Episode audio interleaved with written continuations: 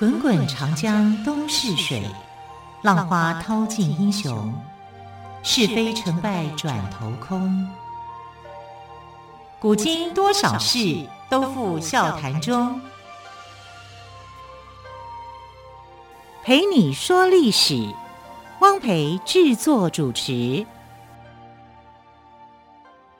Hello，亲爱的朋友，晚安！欢迎朋友们再次收听《陪你说历史》节目，我是汪培。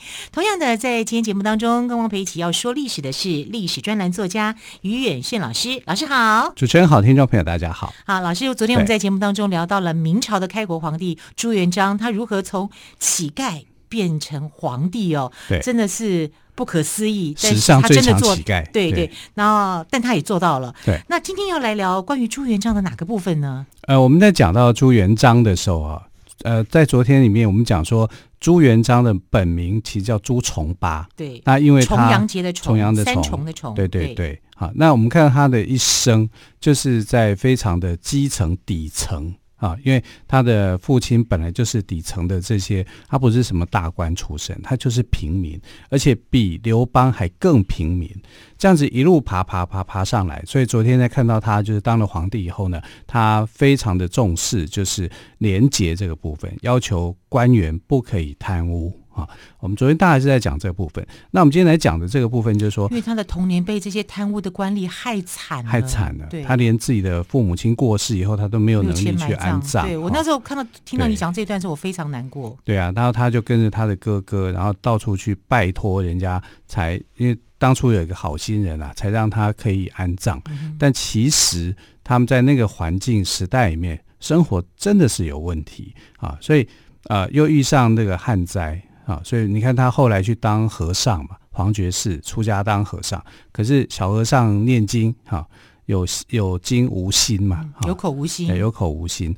他就后来就是黄觉士的人就要他去四方云游，所以他就四方云游，因为不可能留你在寺呃寺庙里面啊，就是啊白吃白住这样，就叫他去四处去云游的意思，也就是乞讨，啊拿着钵啊到处去给人家化缘。一个小和尚能够化什么样的缘？好，所以其实也跟乞丐换个面而已啦。好，他可是这样就是历练他的江湖人生啊，历练他的这种个性。等到他化缘回来，已经三三年后了。回到黄觉寺以后呢，啊，他收到他一个好朋友，就汤和啊，汤和写了信给他，就说：“哎，不如就来当兵吧。”啊，所以他才投靠到这个郭子兴的红巾军。啊，因为红巾军就是他们头上会绑着这个红巾啊，所以称为红巾红巾军，就是红色的毛巾的意思。对对对对，方巾方巾这样的。那红巾军做什么呢？就是反抗元朝。好，所以要加入这个反抗元朝的行列，才改名叫做朱元璋。好，就是说朱哈元就也朱也有朱砂的意思啊。然后朱砂元朝，我要把元朝给覆灭。张是一个武器嘛，尖锐的一个东西。好，那我们看到就是说他。在他的这个军旅时代，他当兵的时候，哈，从军的时候，那他到到他变成皇帝，这中间的过程，他是遇到了很多的贵人，包括他自己啦。比如他遇到的第一个贵人是他的老婆，啊，就是后来的马皇后。马皇后对，因为马皇后是郭子兴的义女，他收养的一个女孩子，然后她从小就也是很辛苦，所以马皇后有一个大的特色啊，就是她没有缠足。她不像呃这个大多数的这个呃汉人百姓的女生一样要缠足裹小脚，她没有裹小脚，她是一双大脚。所以我们不是有一首歌叫做“左手锣，右手鼓”，凤阳花鼓。对，凤阳花鼓。那凤阳就在哪里了？凤阳就是朱元璋的故乡嘛。哈，所以你看啊，那边的女孩子啊，量啊量啊一尺多，也就是说她大脚了。啊，但这个呃马大脚其实是非常好的一个姑娘，好，所以他就呃照顾这个朱元璋，好，让朱元璋没有什么后顾之忧。那有一次，这个郭子兴啊听了别人的谣言啊，认为说呃朱元璋这个人有野心不好，就把他关起来。就把他关起来以后呢，就没饭吃啊。然后是这个啊马皇后，后来的马皇后哈。她就去这个厨房里面去找了吃的东西给她，因为她很烫，所以她就把东西就藏在胸部衣服里面，裹裹裹在里面，就她的胸部都烫伤了。天哪！你看，啊，他是一个非常贤明的人嘛。嗯、那后来因为呃，本来这个朱元璋打仗的时候就很猛，哈，所以啊，这个郭子兴也需要他，啊，再加上马皇后的这个说情，哈，所以他就被放出来。放出来以后，他就为了展示自己的战功，哈，他就领军四处作战。那他到他跟别的军军人不一样，就是说，他每到一个地方哦，他就会去打下一个地方，他就会去拜访当地有没有什么样的隐士、哈名人、哈一些有学问的人，因为他觉得他自己学问不够。一般人都是打到某个地方就烧杀掳掠，可能就抢，他就会向当地的一些地方贤明的人士去请益。对。啊，这个是。朱元璋的朱元璋的过人之处啦。对啊，因为元朝都不会这样子做，好，所以呃，就是他会去邀请哈、啊、这些啊隐藏在乡间民间的这些名士哈、来当做是他的一个顾问。那朱元璋底下有一个将领叫胡大海，胡大海其实也蛮有名的。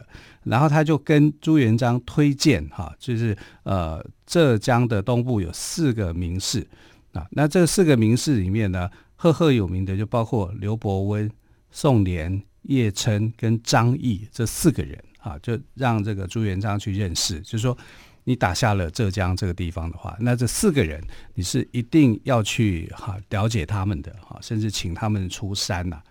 那朱元璋呢，用重金就请这个刘伯温出山，可是刘伯温不是用钱你就可以去收买的啊，所以他是不愿意的。那不愿意怎么办呢？啊，所以后来这个朱元璋就请这个呃刘伯温的一个好朋友哈、就是浙东楚州的总制叫孙岩啊，就是请孙岩呢去帮忙、啊，看能不能说服这个说服刘伯温。那孙岩就写了一封信给刘伯温啊，他就说呃，因为他觉得刘伯温还没有对元朝哦啊，还没有对这个呃政治绝望啊，他对元朝是绝望的，因为他是元朝的进士。刘伯温其实元朝的官员啊，因为他年纪比朱朱元璋大三四十岁。我怎么从戏剧当中我对刘伯温的印象，他是这个天机妙算的？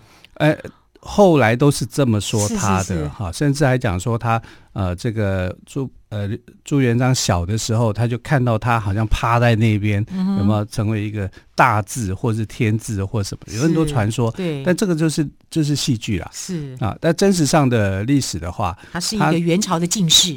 对，他其实是元朝的官员，后来就是退休啊啊，因为不满元朝政府的统治，统治上面是出了问题的，所以他就隐居在他的故乡里面。那一直到这个朱元璋打下了浙江以后，就请他出山。啊，请他他是请不动的哈，只好请这个孙岩啊来做说客啊，来说服他。那孙岩就知道说，其实刘伯温不是说他不愿意出山，而是他要找到一个民主啊，这个。这个明主是谁呢？大概就是朱元璋了。以那个时代来看，朱元璋的确是有这个雄心壮志，而且他礼贤下士啊，所以他就期待一个王者的出现。那朱元璋呢，就变成了那个时代的救世主。因为其实那个时代有很多人都认为自己是救世主啊，张士诚啦啊，或者是陈友谅啊，他们也都认为自己陈友谅。还有出现在《倚天屠龙记》，对不对？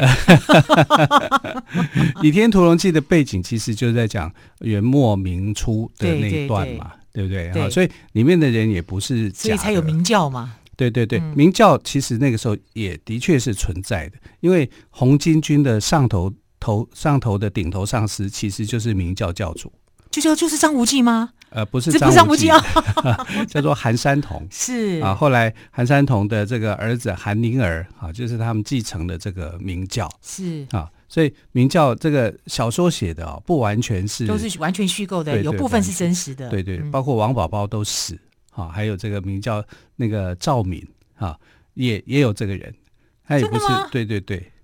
啊，只是说他不叫做赵敏啊，叫做。呃，另外一个就是蒙古蒙古明敏特木尔，哎，对对对，然后王保保是他的哥哥，哥哥啊，所以这个是确实是确是确实是真实存在的历史，只是说戏剧上面把它改头换面，小说上面改头换面，哈，不是这样子的。那朱元璋已经这个时候的朱元璋哦，啊，已经不是朱重八了，啊，当然也是啊，也算是朱重八了，只是他呃这个从军以后，哈，他。改掉自己的名字，就是要让自己呢成为这个反元的其中的一个啊、重要的一个人物。但是你知道啊，就是在他要去反对元朝的时候，其实有一个谋士，他告诉他一个重要的一个策略。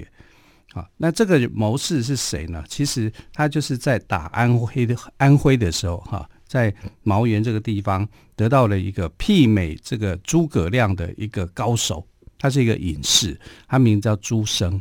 那朱生是一个儒学信仰的人，哈，他是一个儒家的一个隐士，哈，在那个时代，因为不出来当官就是隐士嘛。那这个人在名将邓愈的推荐之下，哈，朱元璋开始认识这个人，哈，就去拜访他。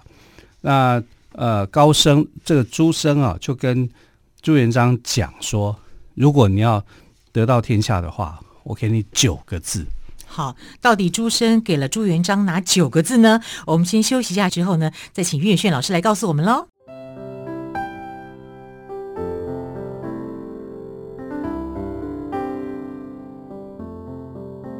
听见台北的声音，拥有颗热情的心，有爱与梦想的电台，台北广播 FM 九三点一。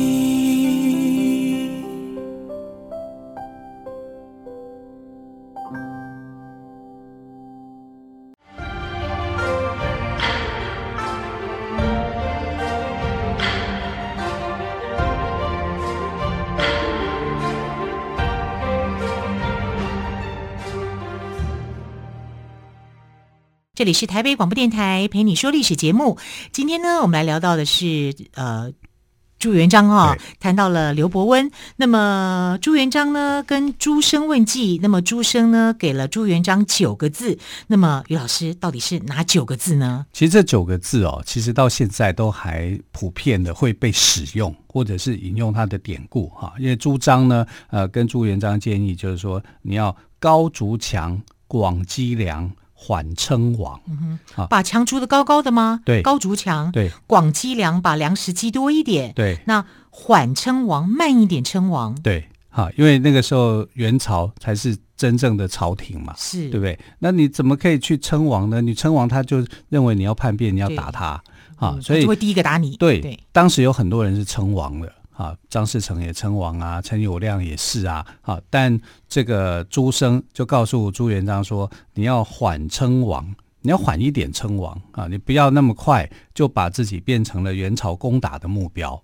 这很聪明吧？啊，对不对？让元朝认为说你没有叛变之心啊，你还是我的元朝的一份子。”啊，那其他称王的对象啊，元朝就会去对付，所以元朝会去对付陈友谅，会去对付张士诚，就不会去对付朱元璋。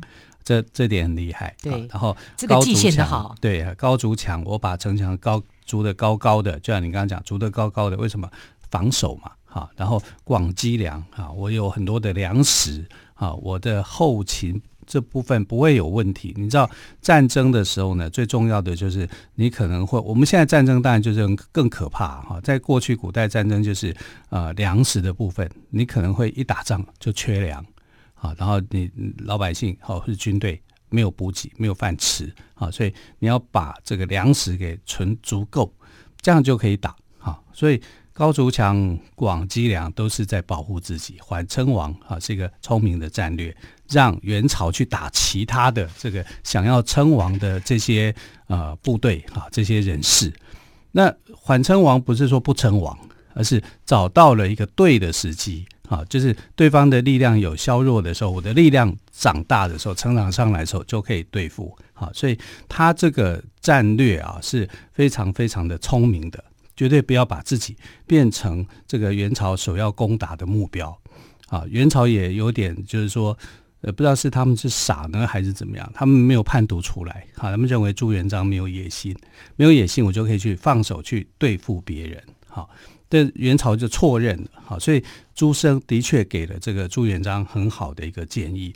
那刘伯温做什么贡献呢？刘伯刘伯温的贡献就实际上的一个战术的应用，好，所以他在金陵，也就在南京的时候啊，他就献上了十务十八策。也就是我告诉你怎么样解决现在的问题。好，那我们说一下这个食物不是吃东西的食物，哦，对对对，食是时间的食，物是任务的物哦，食物十八策，十八个策略哦。对啊，美食家就会讲说，我，说我第一道难道是东坡肉吗？啊，所以这个食物十八策呢，就让朱元璋的眼睛就一亮，哎呦，找到一个高手了，好，帮我规划了一个这么好的一个一个战术哈，一个策略这样子。所以朱元璋在得到刘伯温的时候，哈，因为刘伯温是被他的好朋友孙岩给说动了，哈，他就愿意来跟这个朱元璋见上一面，然后提上了这个十五十八策。所以朱元璋一看到他的这个观点的时候，就觉得这个人是太好了。如果他是刘邦的话，那刘伯温就是他的这个张良。所以呢，他就称刘伯温是无知子房啊，你就是我的张良啊。哦，啊。所以呃，这个可见呢是给大家一个很高的评价。其实朱元璋蛮喜欢把自己比喻为刘邦的。那刘邦是平民皇帝嘛，历史上第一个，那他是第二个，好，所以他常常是这样子的。那朱生给了朱元璋明确的政策，刘伯温就给了朱元璋战术的应用啊。那他的一个战术的观点是什么呢？就是当时有几个重要的势力嘛，陈友谅啊在西边，然后东边是张士诚啊，北边当然就是元朝政府，所以他认为呢，应该要先消灭谁？先消灭陈友谅。啊，再去打张士诚，因为张士诚这个人是比较投机的，就是说他不会跟这个陈友谅去联合，他只会去隔山观虎斗，他个性是这样，所以刘伯温抓了他的个性，就认为你要去消灭的第一个对手是陈友谅，但陈友谅是最难打的，啊，因为他的水军，他的军队多，啊，训练很精良，啊，结果。呃，后来朱元璋在鄱阳湖之役就把这个陈友谅打到大败。哦，那个这个这个这场战争可以讲，就是说战争史上啊，中国战争史上的一个很著名的一个范例啊。所以陈友谅被打败以后呢，张士诚就变成他就孤立无援了，没有人会去帮助他。那因为张士诚本来本来陈友谅是想要联合张士诚的，可是张士诚这个人就是因为想的很多。他想保护自己的利益，他没有跟陈友谅在一起。好，等到陈友谅被打败以后，他也来不及了，就变成他变成孤军了。哈，变孤军以后呢，只好硬着头皮跟这个朱元璋打，结果就被朱元璋给打败了。啊，所以朱元璋在打败这个两大对手以后呢，他就整合了南方的一个兵力，挥军北上去打元朝。啊，所以有时候我们在看历史的时候，哈。呃，因为很多人都认为说啊，好像陈友谅这个被消灭以后，哈啊，元朝就灭亡了。其实不是，陈友谅是被打败以后，哈，这个朱元璋把他的势力集中起来以后，再对付元朝。啊，不是说陈友谅把元朝把陈友谅的旧余的部署收编吗？对对对、uh-huh. 对，就变成是他的这个军队啊。啊、嗯，所以呃，我们讲说这个。明朝的江山是陈友谅打出来的，这句话是有问题的。嗯哼，啊，啊，为什么呢？因为不是陈友谅去消灭元朝，啊，还是朱元璋，还是朱元璋，反而是陈友谅被朱元璋打败，他的残余部署被收编。那么朱元璋把他整军之后，再挥军北上。挥军北上，啊、嗯，所以挥军北上是朱元璋，啊、嗯，所以朱元璋是正式对元朝的这个呃作战的，啊，所以他是很强悍的。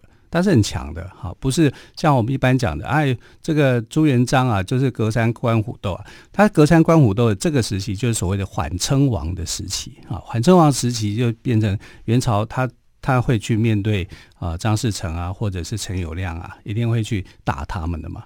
可是不是说这个陈友谅把元朝的军队给打得啊，这个好像落荒而逃这样子，不是啊，而是。他当然会削弱了元朝的一些力量，可是真正的哈对付元朝，最后去打元朝的还是朱元璋。啊，这这个就是我们在读历史的时候知道说，他跟戏剧里面是不同的，因为戏剧里面都一直在强调这个是陈友谅打下来的江山啊，其实江山还是朱元璋打的啊，但朱元璋是用更多聪明的谋略啊，去去打败这个呃他的对手哈，跟最后的对手。大魔王就是元朝嘛，那你们这每一个人我都关卡我都我都消灭以后，好，我就真正去打这个大魔王。可是大魔王的实力也已经削弱很多了，好，所以这个时候呢，他去打的时候就不会遇到了这个元朝最强悍的那个时节，因为元朝最强悍的时节是全世界都怕，因为他建立的这个帝国太庞大了，蒙古帝国是亚欧亚非横跨横跨很多地区的，啊，它是疆域最广的、最大的啊，所以其实很难打。但是明朝的军队有办法赶走元朝人的时候啊，就表示明朝军队是很强、很强大的，很非常的强啊。所以到后来明成祖的时候啊，他都还在继承他的这个父亲的这个志业，五度北伐啊，因为他只是把元朝赶走，元朝没有说因为这样灭亡。他反而在北边的时候啊，建立所谓的北元政权，就历史上把它称为叫做北元政权。那这个北元政权还是有蠢蠢欲动的那种感觉，是就觉得他们好像随时也会攻过来。对，好，它就是很重要的一个外环。所以到明成祖的时期呢，是对这个北元政权是很有防范的。外北元政权就分裂，就变成了鞑靼跟瓦剌啊，就是整个分裂出去，它的势力啊慢慢被分解分解。啊，这是明朝的时候的呃一个蒙古的一个现况，是对，所以朱升给了朱元璋明确的政策，而刘伯温呢，则是给了朱元璋战术的运用。对，那么建议朱元璋先攻打群雄中的陈友谅，再打张士诚，因为张士诚这个人他只会顾自己的利益，不会救援陈友谅，把实力最强大的陈友谅灭了，张士诚就孤立无援，就容易对付了。那么把南方的势力扫荡之后呢，就挥军北伐。攻打元朝的军队，对，成立了元朝的哇，嗯、好，非常的精彩哦。好，更多关于刘伯温的故事，我们就请于老师明天再告诉我们喽。谢谢于老师，谢谢亲爱的朋友，我们就明天再会，拜拜。